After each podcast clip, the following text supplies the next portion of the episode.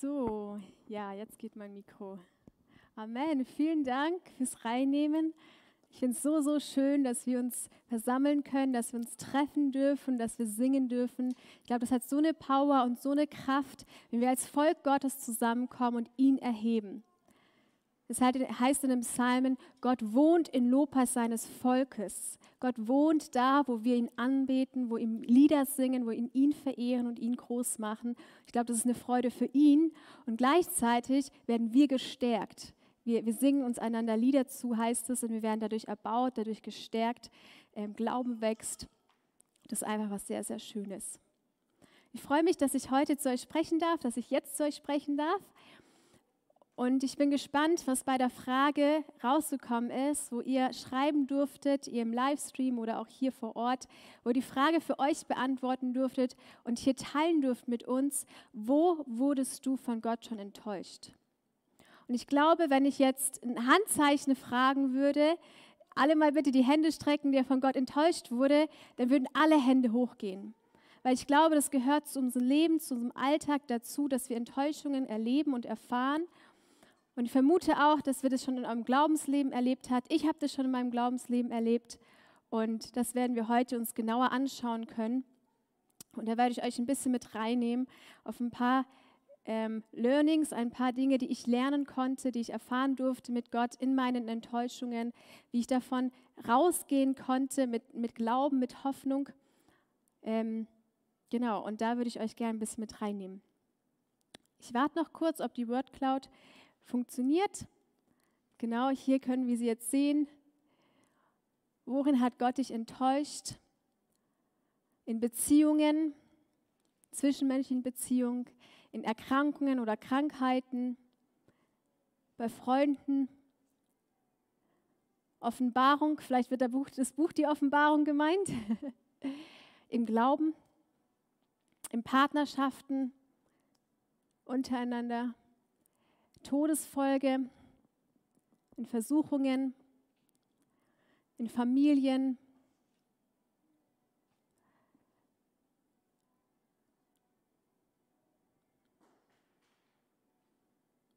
In verschiedenen Situationen können wir sehen, wie Gott einen enttäuscht hat. Hier sind auch Syrien, Kriege ist aufgelistet. Also es kann was ganz, ganz Persönliches sein, es kann was Persönliches für dich sein in deiner Beziehung aber es kann auch etwas sein, was du erlebst, in, wenn du um die Welt schaust, wenn du guckst, was global passiert, wenn du die ganzen Kriege anschaust, wenn du die Ungerechtigkeiten aufzählst. Wenn wir jetzt Corona anschauen, da können wir von Gott enttäuscht sein. Und es ist auch berechtigt, dass wir Emotionen haben und sie vor Gott bringen. Und bevor ich aber da einsteige, möchte ich noch mal kurz Gott anschauen. Weil es ist ja interessant, dass wir diesen Anspruch haben darauf, dass Gott eingreift dem, dass wir enttäuscht werden, liegt ja vor, dass wir ein Bild oder eine Vorstellung von irgendetwas oder von einer Situation oder einen Wunsch hatten, die aber nicht Realität wurde, die nicht eingetroffen ist, die anders geworden ist. Und da würde ich gern mit euch Gott anschauen und würde in die Offenbarung gehen. Ich weiß nicht, wer von euch eine Bibel hat, dürft sie gerne aufschlagen. Es lohnt sich, weil ich habe keine Folien. Ich mag es, ohne Folien zu predigen, die verwirren mich mehr, als dass sie mir helfen. Ihr dürft gerne eure Bibel nehmen vom Handy oder wer hier so eine Printbibel hat wie ich, darf, davon ein, darf diese nehmen. Ich werde immer wieder mal ein paar Bibelstellen vorlesen, die dürft ihr gerne nachschlagen. Oder auch wenn ich Bibelstellen vor, ähm, einfach nur aufzähle, dann könnt ihr sie euch gerne notieren und später mal nachlesen. Ich würde gern bei Gott anfangen, bei Gott, der auf dem Thron sitzt diesen Blick zu heben auf den, der auf dem Thron sitzt und wie er beschrieben wird. Und da schaue ich voll gerne in Offenbarung 4. Es ist eine gigantische Bibelstelle, die ich, äh, also ein gigantische Kapitel, wie Gott beschrieben wird. Ich würde es so gerne auswendig können. Irgendwann mal werde ich es auch können. Da geht es wie folgt: Johannes ist auf einer Insel und hat eine Vision. Und Gott nimmt ihn hinauf in den Thronsaal. Also dort, wo Gott jetzt wohnt, wo er jetzt regiert. Er ist zwar mitten unter uns und er ist auch in dir, aber wir sehen ihn nicht physisch. Wir sehen ihn nicht mit äh, unseren Augen, sondern wir können ihn wahrnehmen und erleben und schmecken. Und so unterschiedlich wie jeder ist, begegnet Gott uns auch. Aber wenn wir den Blick mal gegen Himmel richten, da, da sehen wir da in Offenbarung 4, ab Vers 2, da beschreibt Johannes den Thronsaal Gottes, also da, wo Gott jetzt in diesem Moment auf dem Thron sitzt. Und da heißt es, siehe, ein Thron stand im Himmel. Und auf dem Thron saß einer. Und der da sah, saß, war vom Ansehen gleich einem Jaspestein und einem Sardes. Und ein Regenbogen war rings um den Thron vom Ansehen gleich Smaragd. Und rings um den Thron saß 24 Throne und auf den Thronen saßen 24 Älteste, bekleidet mit weißen Kleidern und auf ihren Häuptern goldene Siegeskränze. Und aus dem Thron gingen hervor Blitze, Stimmen und Donner. Und sieben Feuerfackeln brennen vor dem Thron, welchen die sieben Geister Gottes sind. Und der auf dem Thron war, und vor dem Thron war es wie gläsernes Meer, gleich Kristall und mitten des Thrones und rings um den Thron vier lebendige Wesen voller Augen von innen und außen. Und das erste lebendige Wesen war gleich einem Löwen, das zweite lebendige Wesen gleich einem jungen Stier. Und das dritte lebendige Wesen vom Ansehen eines Menschen. Und das vierte lebendige Wesen gleich einem fliegenden Adler. Und die vier lebendigen Wesen hatten eins wie andere sechs Flügel rings um sich, hier, hier, hier. Und voller Augen. Und sie hörten Tag und Nacht nicht auf zu sagen, heilig, heilig, heilig, Herr Gott, allmächtiger, der da war und ist und der da kommt. Und der regiert und auf dem Thron sitzt und er lebt von Ewigkeit zu Ewigkeit. Das ist die geistliche Realität, in der wir uns gerade befinden. Wir können sie jetzt gerade nicht sehen, aber das passiert gerade seit Ewigkeiten zu Ewigkeiten und in Ewigkeiten im Thronsaal Gottes. Da sitzt jemand auf dem Thron, das ist Gott. Und um ihn herum ist ein Regenbogen, vor ihm ist ein gläsernes Meer, dann sind es sieben Feuerfackeln und ihr dürft euch das wirklich gerne vorstellen, weil Gott hat uns seine Vorstellungskraft gegeben, dass wir das sehen können oder uns ausmalen können, sind sieben Feuerfackeln und sie brennen beständig vor Gottes Thron. Und um ihn herum sind vier Wesen, da hört meine Vorstellungskraft dann ein bisschen auf. Ich kann sie mir nicht ganz vorstellen, die mit sechs Flügeln sind und viele Augen. Na, was der Punkt ist, sie schauen Gott an und sie sagen, du bist heilig, du bist heilig, heilig, heilig. Beständig singen sie dieses heilig, heilig, würdig bist du, du bist allmächtig, du bist Gott, du bist der, der Himmel und Erde geschaffen hat. Und du bist derjenige, der spricht und es geschieht. Das sehen wir in Genesis. Da sprach Gott und es wurde. Es wurde Licht.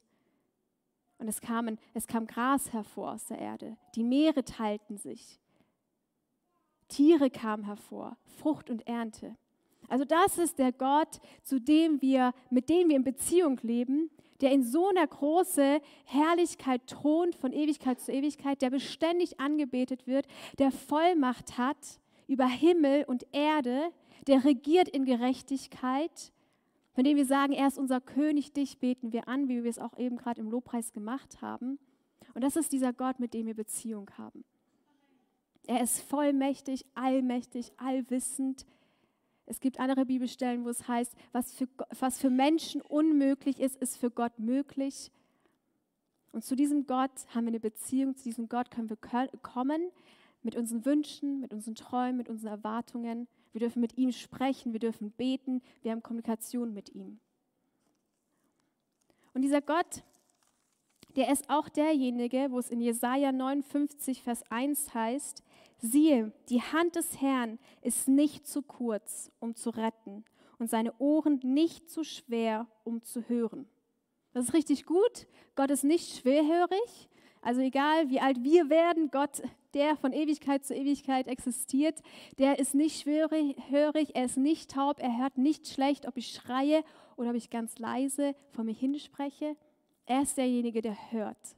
Und er ist auch derjenige, von dem gesagt wird, er ist der Hörer des Gebets. Er ist derjenige, der gerne eingreift in Situationen, der gerne in Beziehungen eingreift und Wunder macht und heilt und wiederherstelle, der in die ganze Weltgeschichte eingegriffen hat, indem Jesus kam und das Wunder am Kreuz vollbracht hat. Das ist unser Gott, zu dem wir Beziehung haben.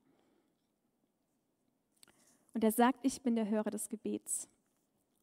Es ist auch dieser Gott, der sagt, denn ich kenne ja die Gedanken, die ich über euch denke, spricht der Herr.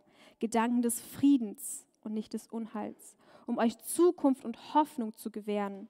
Ruft ihr mich an, geht ihr hin zu mir und betet, denn werde ich auf euch hören. Und sucht ihr mich, so werde ich mich finden. Ja, fragt ihr nach ganzem Herzen von mir, so werde ich mich von euch finden lassen. Was für eine kraftvolle Verheißung und Zusage Gottes. Gott lässt sich, von, lässt sich finden von uns, wenn wir ihm aufrichtig suchen, wenn wir uns auf den Weg machen, wenn wir ihm begegnen wollen. Und wir sehen ja auch im, im Neuen Testament, wie Jesus unter den Menschen war, wie er gedient, wie er geheilt, wie er hergestellt hat, wie er Wunder und Zeichen getan hat und Beziehungen geheilt wurden. Menschen, die lahm waren, konnten wieder gehen. Menschen, die blind waren, konnten wieder sehen.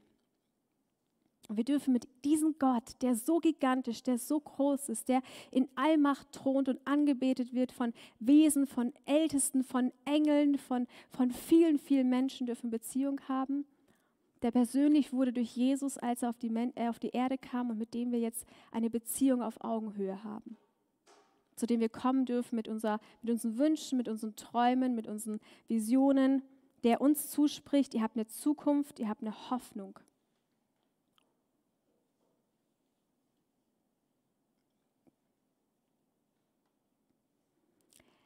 Aber was, wenn wir eben glauben, und beten zu diesem großen, gigantischen Gott, dem alles möglich ist und es nichts passiert. Was ist, was passiert, wenn unsere Wünsche nicht wahr werden? Was passiert, wenn die Gebete, die ich seit Jahren bete, scheinbar nicht oder noch nicht erhört werden oder wurden? Was ist mit den Verheißungen, mit den Zusagen Gottes in seinem Wort, die nicht eintreffen? oder mit den Zusagen und Prophetien, die ich für mich in meinem Leben empfangen habe, durch andere bestätigt bekommen habe? Was passiert, wenn, wenn ich in meinem Herzen feststelle, ich bin enttäuscht? Ich bin enttäuscht von Gott. Ich bin enttäuscht darüber, dass das nicht eintrifft, was ich geglaubt, was ich gehofft, was ich erwartet habe, und ich merke, da ist eine Diskrepanz zwischen dem, was ich in seinem Wort lese oder die Zusagen, die dort sind, und zwischen dem, was ich sehe und erlebe. Was mache ich dann? Was mache ich mit diesem Spannungsbogen, den ich nicht auflösen kann? Wie gehe ich damit um? Und ich sehe ein paar von euch nicken und ich glaube, es geht vielen von uns so, dass wir enttäuscht worden sind, weil Enttäuschungen gehören zu unserem Leben so dazu, in zwischenmenschlichen Beziehungen, auf der Arbeit, mit den Träumen, mit den Visionen. Wie die Sonne aufgeht und untergeht, so gehören Enttäuschungen dazu. Und wie in einer Beziehung zu Gott kann das auch eine Rolle spielen und trifft es ein.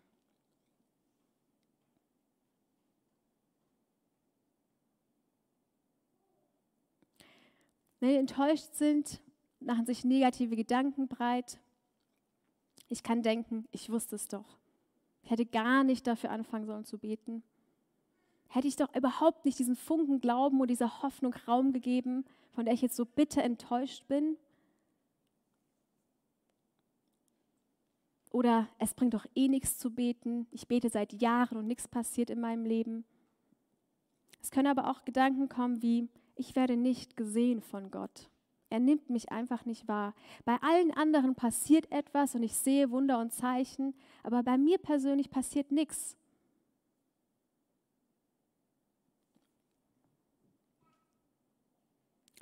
Oder sogar die Frage, dass wir die Liebe Gottes in Zweifel stellen, weil wenn es doch der Vater ist, der mich liebt, wenn ich jetzt doch seine Tochter, sein Sohn bin, dann, dann würde er mir diese Zuneigung zeigen indem er mir da begegnet.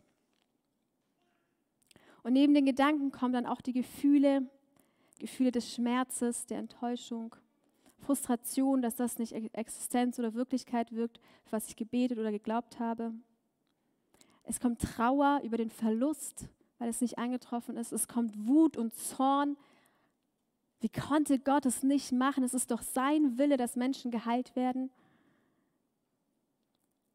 Es kommt Empörung und es kann bis zu Verbitterung kommen, dass ich mein Herz verschließe gegenüber Gott, weil er nicht eingreift und gegenüber Menschen, wenn wir an Menschen enttäuscht sind.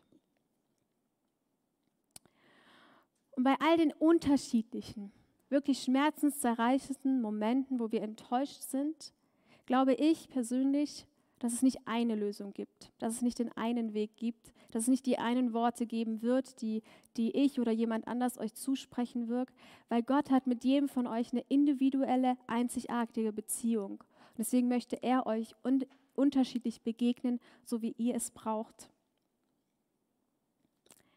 Und auch wenn ich sage, ich, ich denke nicht, dass, ich, dass es die einen wahren Worte gibt, möchte ich es dennoch wagen, euch in eine Bibelgeschichte mit reinzunehmen und euch zu zeigen, wie eine Frau damit umging, als sie bitte enttäuscht worden war von Jesus.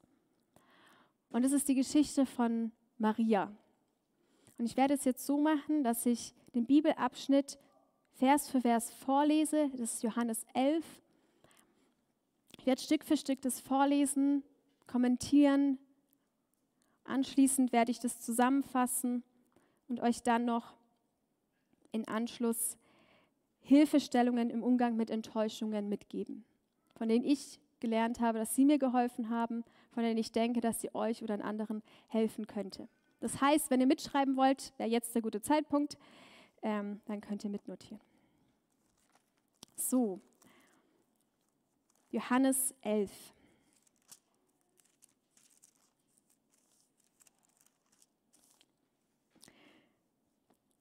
Es war aber einer krank Lazarus von Bethanien, aus dem Dorf der Maria und ihrer Schwester Martha.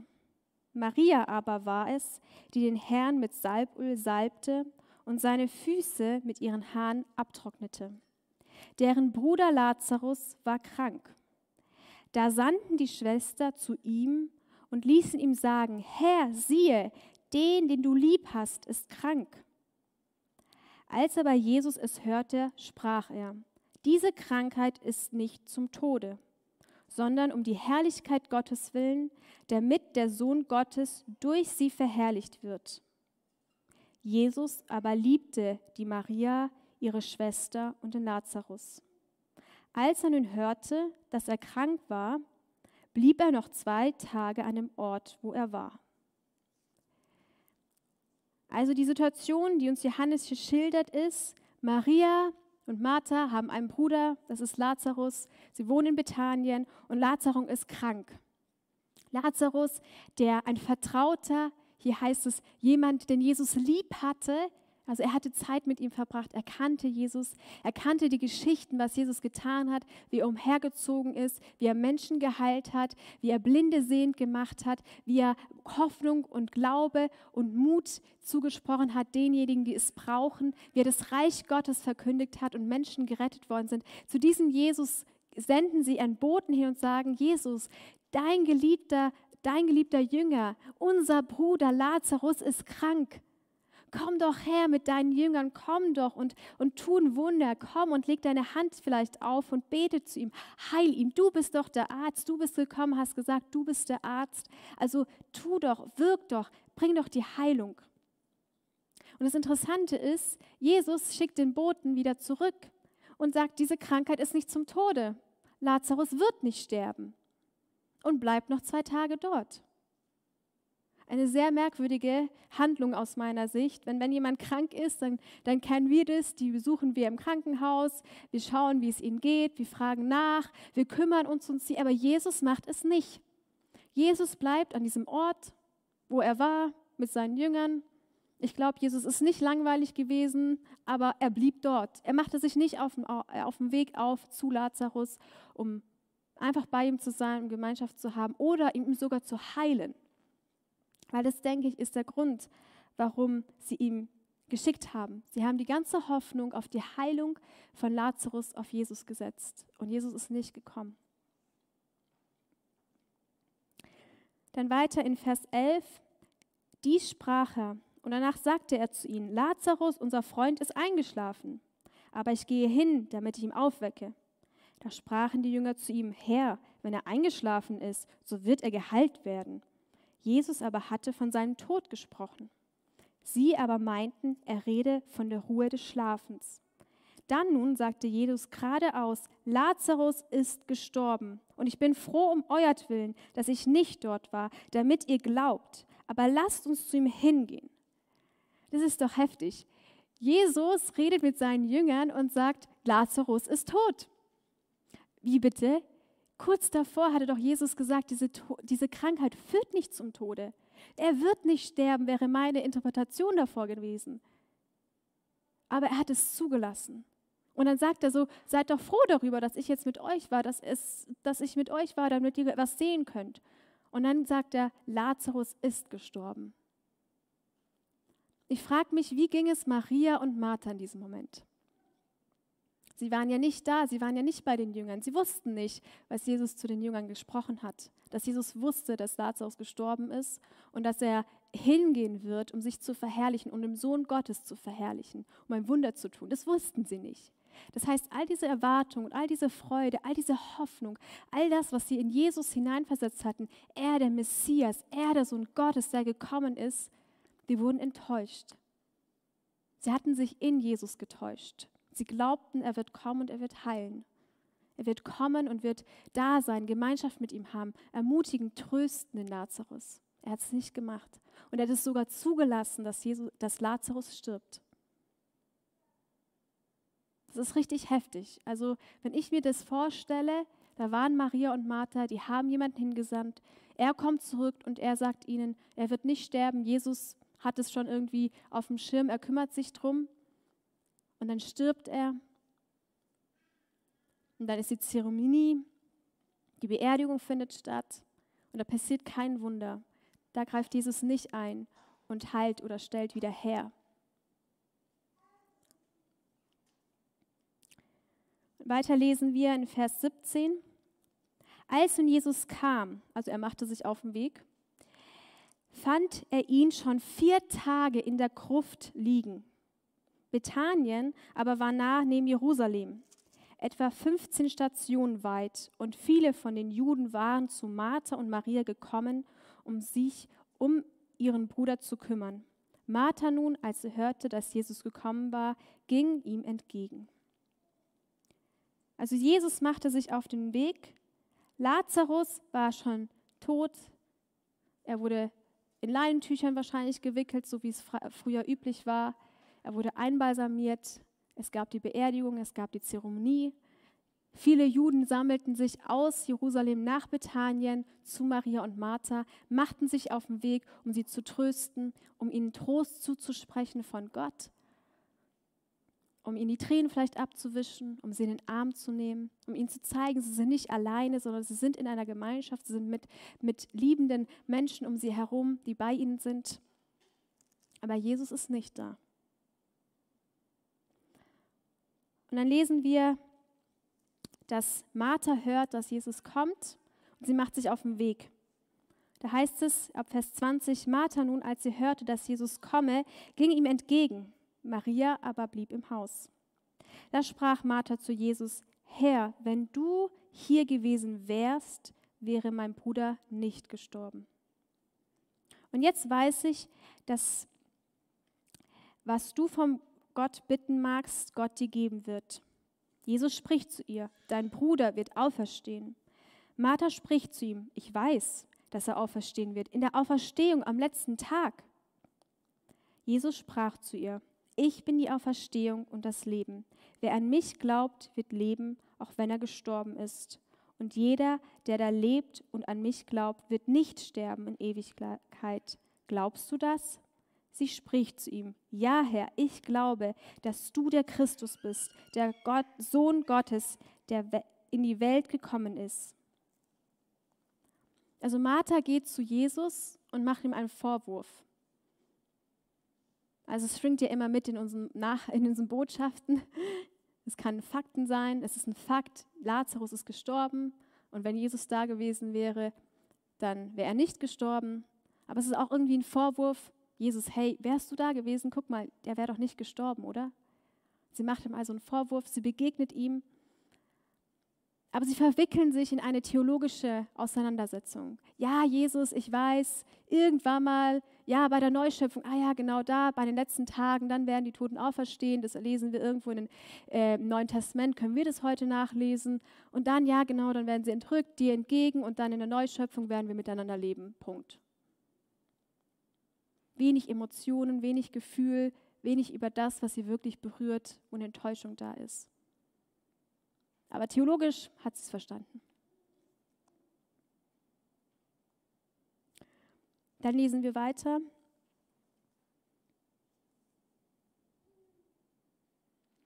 Und als sie dies gesagt hatte, ging sie hin. Sie ging also von Jesus weg und rief heimlich ihre Schwester Maria und sagte, Herr, äh, sagte, der Herr Lehrer ist da und ruft dich. Als jene es hörte, stand sie schnell auf und ging zu ihm. Jesus aber, der noch nicht in das Dorf gekommen war, sondern an dem Ort war, wo Martha ihm begegnet war. Als nun die Juden, die bei ihr im Haus waren, sie trösteten, sah, sahen, dass Maria schnell aufstand und hinausging, folgten sie ihr, da sie meinten, sie gehe zur Gruft, um dort zu weinen. Also Martha geht dann zu Maria und sagt, hey Maria, der Meister ist da, unser Lehrer ist da, Rabuni und sie Rabbi ist da und was Maria macht, ist, sie geht sofort, sie steht auf und sie geht ihm entgegen an den Ort, wo Martha ihn auf, aufgefunden hatte. Und dann die Verse, als nun Maria dahin kam, wo Jesus war, und sie ihm sah, fiel sie ihm zu Füßen und sprach, Herr, wenn du hier gewesen wärst, so wäre mein Bruder nicht gestorben. Als nun Jesus sie weinen sah und die Juden weinen, die mit ihr gekommen waren, ergrimmte er im Geist und wurde erschüttert und sprach, wo habt ihr ihn hingelegt? Sie sagten zu ihm, Herr, komm und sieh. Und dann heißt es, Jesus weinte. Das ist ein sehr, sehr schöner Abschnitt in der Bibel, einer meiner Lieblingsabschnitte in der Bibel, weil sie so viel darüber zeigen, wie unsere Beziehung zu Jesus sein kann und wie die Beziehung von Maria zu Jesus war. Maria kommt, macht sich auf den Weg, lauft ihm entgegen, fällt zu ihren Füßen und weint und bringt all den Schmerz, all den Kummer, all das, was sie äh, empfunden hat gegenüber Jesus, bringt sie vor ihm hin. Und sie formuliert dieselben Worte, wie Martha formuliert hat, Herr, wenn du hier gewesen wärst, wäre Jesus nicht gestorben. Und es schwingt so viel mit. Es schwingt mit diese Hoffnung, diesen Glauben, den sie an sie, ihn gesetzt hatten, dass er kommen wird, dass er heilen wird, dass er ein Wort spricht und es geschieht, wie er es so oft getan hat. Es schwingt mit, dass er seinen Arm ausstreckt, dass er betet und sie wird geheilt, wie bei der Mutter von, von äh, Schwiegermutter von Petrus. Es schwingt mit, dass sie so viel Glauben an ihm hatte und dass sie ihm wirklich vertraut hat. Dass er doch der Freund von Lazarus war, dass das auch noch eine Beziehung war und er ist nicht zur Beerdigung gekommen, er hat sie nicht getröstet. All diesen Schmerz, den bringt sie einfach vor ihm hin, fällt vor ihm nieder und weint einfach nur.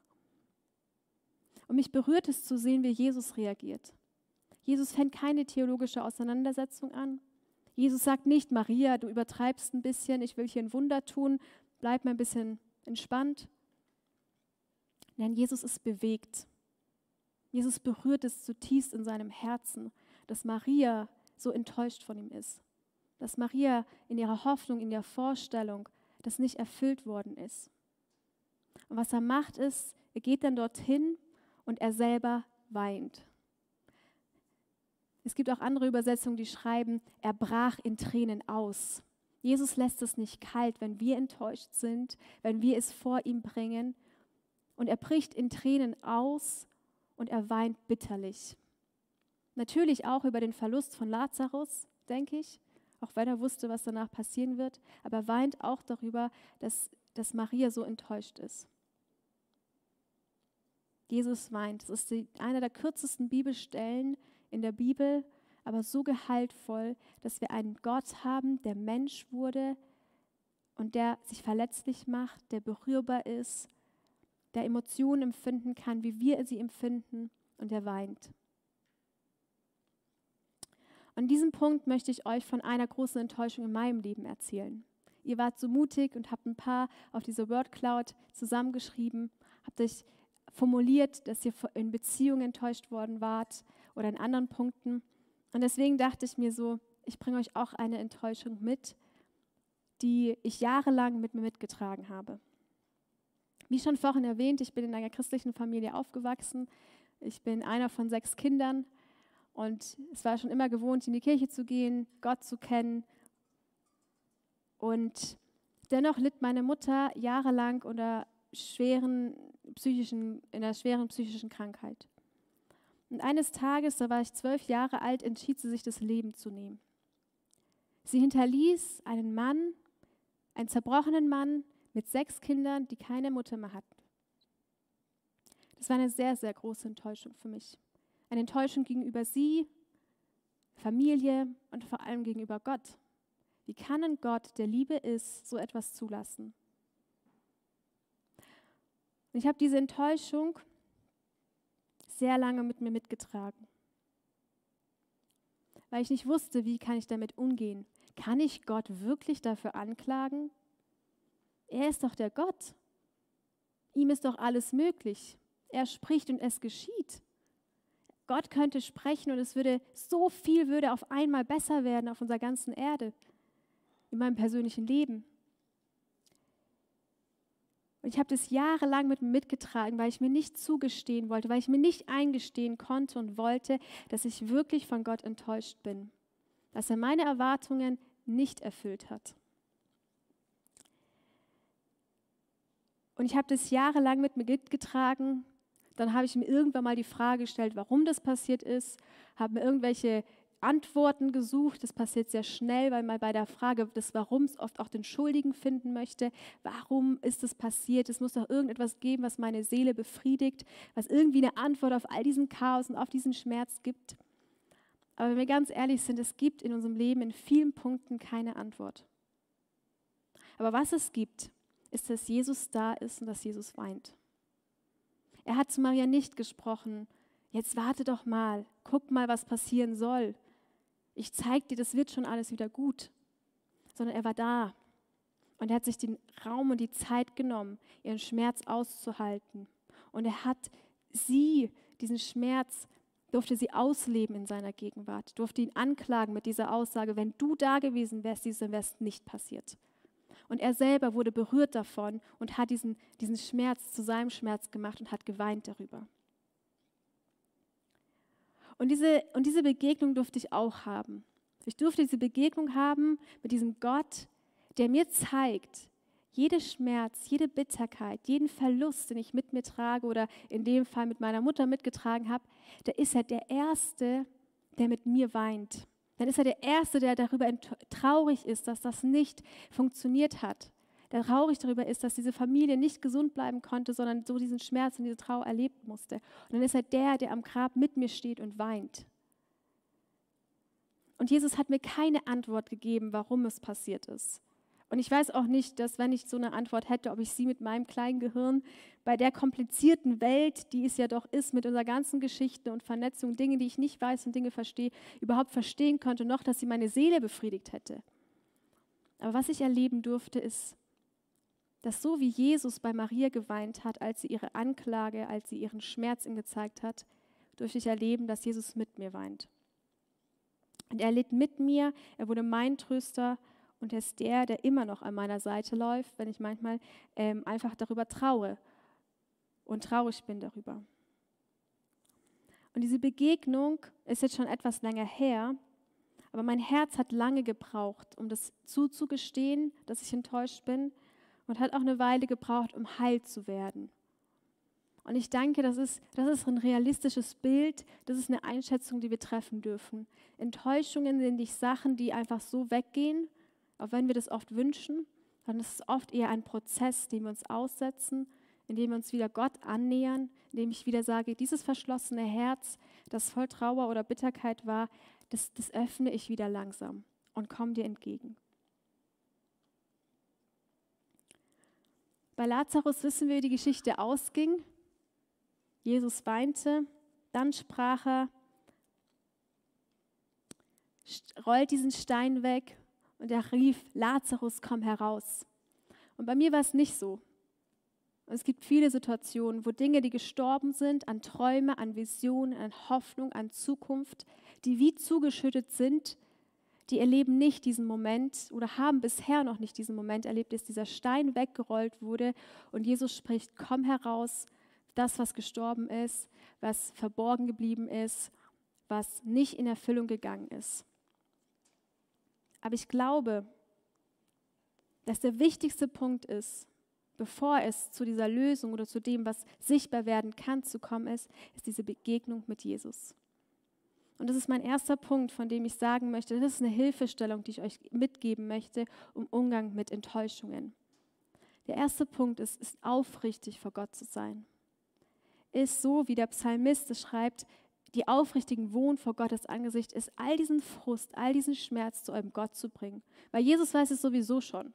Und er liebt dieses, in der Beziehung mit dir zu bleiben. Aber wenn du das von ihm weghältst, wenn du dein Herz verschließt, dann ist es wie in zwischenmenschlichen Beziehungen mit deinem Partner, mit deinen Freunden oder sonst in welchen Kontexten du unterwegs bist, dann verschließt du dein Herz vor den anderen und sie können dich nicht trösten, sie verstehen dich nicht, sie können dir oft nicht den Mitleid geben oder spenden, den du vielleicht erleben könntest.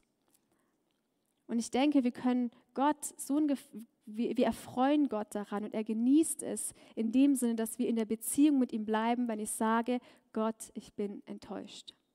Und ich formuliere meine Enttäuschung in Worten. Mir hilft es oft, dass ich mein Tagebuch dazu noch schreibe und es dann ausbete. Aber zu verstehen, dieser Gott, mit dem kann ich wirklich Intimität haben, weil Jesus ist mein Freund. Jesus ist mein Bräutigam. Und mit einem Bräutigam möchte ich eine Augenbezie äh, auf Augenhöhe eine Beziehung haben und er mit uns auch. Jesus ist mein Retter, Jesus ist mein Heiler. Und manchmal kann ich das im Moment nicht verstehen, der Enttäuschung, aber was ich machen kann, ist ihm aufrichtig gegenüber zu sein, so wie Maria es ihm war. Ein gutes Beispiel ist auch David. David hat viele Lieder geschrieben, die einfach nur Klagelieder sind. Sie werden auch Klagepsalmen genannt. Ich glaube, fast ein Drittel oder ein großer Teil der Psalmen sind einfach nur Klagepsalmen, wo David kam und geklagt hat vor Gott über seine Situation, über sein Schicksal, über das alles, dass er vertrieben wurde, in der Wüste leben muss, weil er doch eigentlich der auserwählte König ist. Und diese Klage vor Gott zu bringen. Und das löst so, so, so viel. Das ist so viel an Schmerz, an Trauer und ist eben der Weg, ähm, Gott wieder anzunehmen. Dann mein zweiter Punkt wäre, bleib bei ihm und lern ihn kennen. Johannes 15 beschreibt eine ganz interessante Beziehungsebene. Da sagt Jesus, ich bin der wahre Weinstock mein Vater ist der Weingärtner und ihr seid die Reben. Und dann heißt es später, bleibt in mir und ich in euch.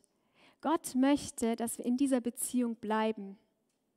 Und ich wünsche mir so und ich bete für euch, dass da, wo ihr Enttäuschungen erlebt, ihr die Beziehung zu Gott nicht abbricht oder diese Beziehung zu einem Lebensbereich, den es betrifft, nicht abbricht, sondern dass ihr in dieser Beziehung bleibt, auch wenn diese Spannung zwischen dem, was ich sehe und dem, was ich nicht, erle äh, nicht erlebe und sehe, zwischen dem, was ich denke und erhofft habe, da ist, bleibt in dieser Beziehung, bricht diese Beziehung nicht ab, wie ihr mit eurem Ehepartner die Beziehung nicht abbricht, wenn ihr eine Diskrepanz habt oder einen Streit habt oder mit Freunden, bricht diese Beziehung nicht ab, sondern bleibt kennen und öffnet euer Herz wieder neu zu sagen, Jesus, ich will dich kennenlernen. Auch wenn ich mit diesem Thema gerade nicht mit dir sprechen konnte. Ich konnte mit Jesus am Anfang, nachdem ich mich bekehrt habe, nicht über dieses Thema sprechen. Und es war okay für ihn. Es war auch okay für mich. Und irgendwann mal kam die Zeit, in der ich es konnte, weil ich ihm mehr vertraut habe ähm, und vertrauen konnte, kam diese Zeit, wo ich mit ihm reden konnte. Also bleib in der Beziehung und lern ihn kennen als diesen intimen Gott, der mit dir ist. Ich kann mich auch noch gut an eine Situation mit meiner Schwester erinnern. Es war Weihnachten und äh, wir saßen an unserem Kamin und wir hatten eine richtig gute Zeit, haben gesprochen. Irgendwie sind wir auf das Thema Glauben gekommen. Ähm, sie ist nicht gläubig, also glaubt nicht an Jesus. Und es passiert dann doch echt häufig, dass ich damit konfrontiert werde mit der Frage, wie kannst du an so einen Gott glauben? Und hat mir x Sachen aufgezählt und wir könnten eine lange Liste von Sachen schreiben, die nicht gut sind.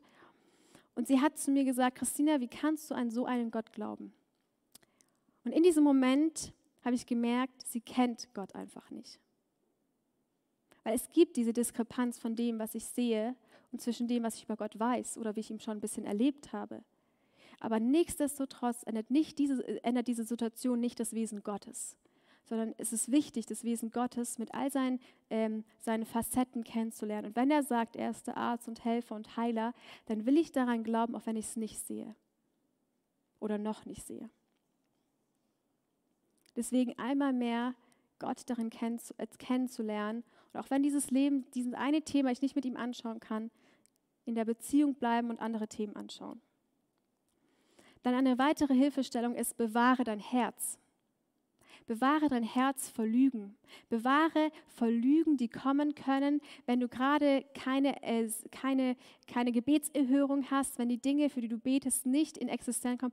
Bewahre dein Herz. Es gibt diese, diesen, diesen Ausruf, wo es heißt, mehr als alles andere, bewahre und schütze dein Herz, dass es nicht mit Lügen, mit falschen Wahrheiten gefüllt wird. Also all das, wo du Enttäuschung erlebst, pass trotzdem auf, dass keine Lügen, wie Gott hat mich nicht lieb, Gott sieht mich nicht, dein Herz sich in deinem Herzen ausbreiten und zu einer Wahrheit und einer Realität in dir werden. Weil das ist einfach nicht wahr.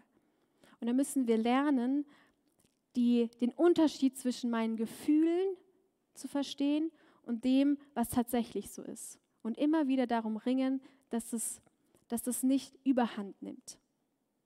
Und das ist ein schwerer Punkt, weil wenn ich einfach enttäuscht bin, dann ist es ja so. Dann habe ich diese Gefühle. Aber diese Gefühle sind Gefühle und Gefühle gehen auch mal wieder vorbei oder nehmen ab an ihrer Intensität. Aber die Wahrheiten, die du über dich glaubst, Glaubenssätze, das sind wie Festungen. Da brauchst du Jahrzehnte, um die abzubauen. Das heißt, wenn du merkst, du bist gerade in einer Situation und dir ist gerade eine Situation vor Augen, wo du irgendwie von Gott enttäuscht bist, prüfe und bewerte, welche Gedanken kommen und was sie über dich oder über Gott sagen. Weil Gott will nichts Böses und nichts Schlechtes für dich. Er hat Gedanken der Zukunft, der Hoffnung für dich.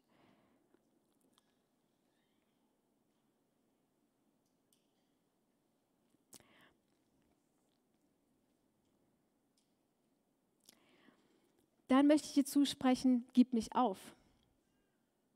Bleib dran. Es gibt Enttäuschungen, die da sind, gerade bei Gebetserhörungen, wenn wir jahrelang für einen Menschen beten oder für die Berufung beten, für Verheißungen beten. Und manchmal braucht es dieses noch länger dranbleiben. Und ich verstehe das manchmal auch nicht. Ich bete Woche für Woche 16 Stunden für x verschiedene Themen und manchmal trifft es nicht ganz ein, so wie ich es mir denke, oder es braucht eine Weile. Aber ich weiß, diese goldenen Schalen im Himmel voll Räucherwerk, das ist Offenbarung 5, die werden gefüllt die werden mit den Gebeten beständig gefüllt und irgendwann mal werden diese Schalen ausgegossen und das ist eine Gebetserhörung, die eintreffen wird. Und gleichzeitig ist es auch wichtig zu verstehen, bei diesem Gib nicht auf und bleib dran, diese geistliche Dimension. Weil der Feind hat kein Interesse daran, dass du Siege erlebst im Glauben, dass du kämpfst und durchhältst in Situationen, wo es schwierig ist, dass du sowieso einen Glaubenskampf machst, Gebetskampf machst und dran bleibst, und wir lesen auch, unsere Kämpfe ist nicht gegen Fleisch und Blut, sondern unsere Kämpfe sind gegen Mächte und Gewalten der Weltbeherrscher, der Finsternis, gegen geistliche Mächte und Bosheiten in der Welt. Und deswegen heißt es, ergreift die ganze Waffenrüstung Gottes. Viele unserer Kämpfe oder viele Dinge, die mit Enttäuschung zusammenhängen, können auch einfach eine geistliche Realität sein, kann ein Glaubenskampf sein. Und da in dem Bewusstsein zu sein, nicht aufzugeben, dran zu bleiben, weil es diese geistliche Realität ist, weil der Feind einfach nicht möchte, dass wir Siege erringen, will ich dir zusprechen, gib nicht auf und mach dir neu bewusst, dass du die dass du König und Priester bist in Christus und dass du diese Waffenrüstung neu anziehen kannst, die Paulus ja dann danach schreibt. Er schreibt, zieht an den Helm des Heils, sei dir gewiss, du bist errettet, du bist gelöst durch Jesus Christus. Ergreift das Schild des Glaubens und, und, und ähm, halt ab die feurigen Pfeile der Lügen des Feindes, die dein Herz und dein Glauben zerstören möchte. Nimm das Schwert, das Wort Gottes und forsche darin, werd darin äh, äh, äh, vertraut. Lerne neu zu denken, so wie Gott über das Reich Gottes denkt und über dem, wie er über dich denkt.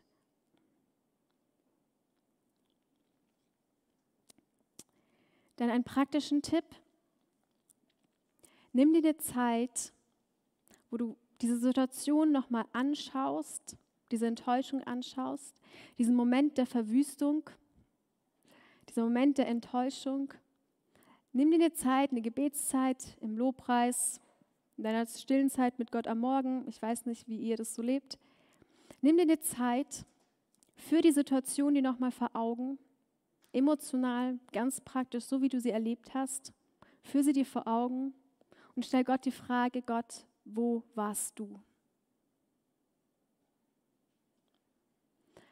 Wo warst du in diesem Moment, als ich diese Enttäuschung hatte? Als ich dafür gebetet habe, dass meine Ehe gerettet wird und dass es nichts passiert? Als ich dafür gebetet habe, dass es können ja auch andere Enttäuschungen sein, wie ich für meine Prüfung gebetet habe und ich bin durchgerasselt und muss jetzt, habe jetzt mein Studium nicht abschließen können. Oder im Autounfall, wo warst du? Und ich bin überzeugt, dass Gott dir begegnen wird. Er ist mir begegnet, als ich den Mut hatte und so weit war, ihn damit zu konfrontieren. Und ich glaube, er wird es auch bei dir tun. Weil Gott liebt es, uns zu begegnen. Er ist der Gott, der Beziehung mit uns haben möchte. Und er hat von Ewigkeit schon entschieden, den ersten Schritt zu tun. Und das hat er getan, indem er am Kreuz auf Golgatha für uns gestorben ist. Und weiterhin ist, ist er ja jetzt mit dem, mit dem wir in Beziehung leben. Und wenn wir jetzt Situationen erleben, die schwierig sind, die enttäuschend sind, die ernüchternd sind, wo ich sage, Gott, das, was in deinem Wort steht, das, das stimmt nicht überein mit dem, was ich erlebe. Wer du bist, was ich hier lese, das erlebe ich nicht in meinem Leben oder habe es in dieser einen situativen, ähm, in diesem situativen Moment nicht erlebt. Frag ihm, wo warst du? Und ich glaube, ihr könnt dadurch Heilung erfahren. Und wozu ich auch ermutigen möchte im Umgang mit, äh, mit Erfahrungen, die uns enttäuschen. Teile deine Erfahrungen mit Menschen, die dir vertraut sind, die dir nah sind und lass für dich beten. Öffne dein Herz, deinen Vertrauten, deinen, die dich lieben, die du liebst, wo du in einem gesunden Beziehungsnetzwerk bist, die dich tragen. Und es hat diesen Effekt von etwas, das in Finsternis, im Verborgenen bei mir ist, kann ins Licht kommen. Und es kann diesen Anspruch, manchmal Lügen an mir haben oder der Feind vielleicht sogar an mir hat, kann es bloßstellen, weil ich bringe es ans Licht. Und das ist nicht mit Scham, es ist, es ist nicht beschämend, es ist nicht ähm, zu sagen, du hast einen kleinen Glauben oder so. Wenn Leute sowas tun, dann dürft ihr sie freundlich zurück, zurechtweisen und sagen, dem ist nicht so. Sondern wenn ich Dinge ans Licht bringe, das macht transparent, ich mache mich verletzlich vor anderen und wir können immer mehr lernen, als Brüder und Schwestern miteinander unterwegs zu sein, die Freude teilen können, die aber auch weinen, wenn wir weinen. Und was das Schöne ist, wenn andere für uns beten, ist, sie haben manchmal einen Glauben für Dinge, für die ich keinen Glauben mehr habe. Und sie können mit mir und für mich beten und ihr Glaube kann in mir Glaube wieder auslösen. Und das ist eine interessante Sache, die, die habe ich jetzt mehrmals schon erlebt, dass ich manchmal an Punkten keinen Glauben mehr hatte für Dinge, aber andere hatten noch einen Glauben für Sachen.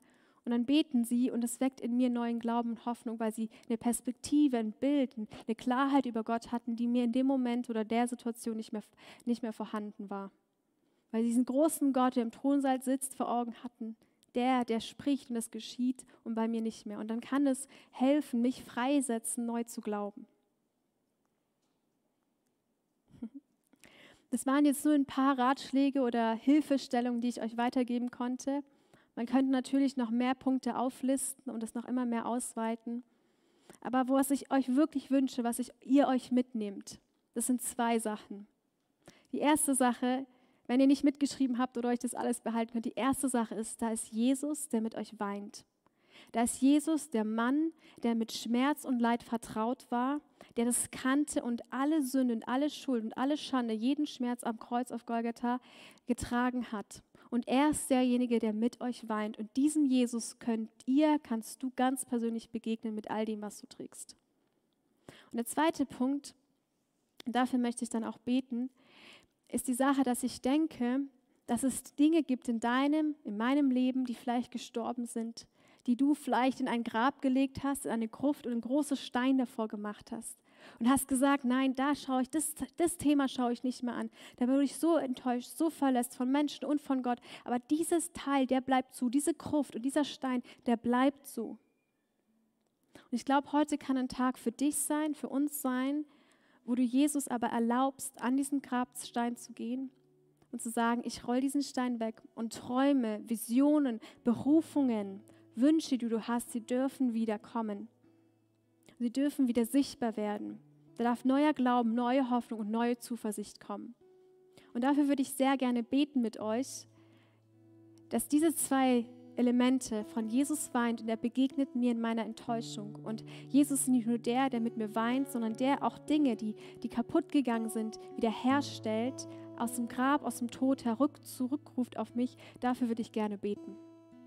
Okay, ein paar Nicken von euch, deswegen gehe ich davon aus, dass es okay ist. Gut, ich werde beten. Das Worship-Team spielt schon ein bisschen und danach werden sie in einen Song gehen und nochmal ein Lied singen und zwar Wunderbarer Gott. Da würde ich euch einladen, kräftig mitzusingen, weil es zeigt, wie wunderbar unser Gott ist. Genau. Jesus, ich danke dir für diesen Morgen und ich danke dir für jeden Einzelnen, der da ist oder der über Livestream dazugeschaltet ist. Gott, ich danke dir für jedes Wort, das gesprochen wurde und ich danke dir, dass wir sehen durften in deinem Wort, wie du mit Menschen umgehst, die, die zu dir kommen und die sagen, ich bin enttäuscht. Jesus, mein Gebet ist, dass wir das erleben, wie Maria erlebt hat, dass du berührbar bist, dass es dir nicht egal ist, dass du mitfühlend bist und dass du mit uns weinst. Jesus, ich bete, dass wo, wo wirklich große Enttäuschungen sind, aber auch wo kleine Enttäuschungen sind. Gott, ich bete, dass, dass du kommst und mit uns weinst, dass du zeigst, dass du Mitgefühl hast. Und dass es dir nicht egal ist, sondern dass du der Hörer bist und dass du uns zuhörst. Ich bete für intensive Begegnungen jetzt und in den kommenden Tagen und Wochen mit dir, Jesus. Jesus, und ich bete auch, dass da, wo, wo, wo es Dinge gibt im Leben von Einzelnen, wo, wo Dinge wirklich tot sind, wo sie sie begraben haben, wo sie gesagt haben, darüber rede ich mit Gott nicht mehr, da vertraue ich Gott nicht mehr, da mache ich einen großen Stein davor, da kommt niemand hin. Gott, da bete ich, dass, dass du kommst und dass du anfängst, mit den Einzelnen darüber zu sprechen. Oder da, wo sie mit dir anfangen, darüber zu sprechen, dass sie merken, du hörst wirklich zu und du bist da, auch wenn sie, wenn es davon nicht so empfunden haben, dann zeig dich, offenbar dich, begegne ihnen. Ich bete, dass es auch Momente gibt, wo Steine weggerollt werden und wo du neues Leben hineinsprichst in Beziehungen, in Familien, in, in Finanzen, in, in Berufungen, in all diesen Themen, die wir auf der Word Cloud gesehen haben, Gott. Aber gleichzeitig auch Themen, die einfach in unserem Herzen noch geblieben sind, Gott. Du bist der wunderbare Hirte, du bist der wunderbare Gott und ich bete, greif da ein und verherrliche dich. In Jesu Namen, Amen.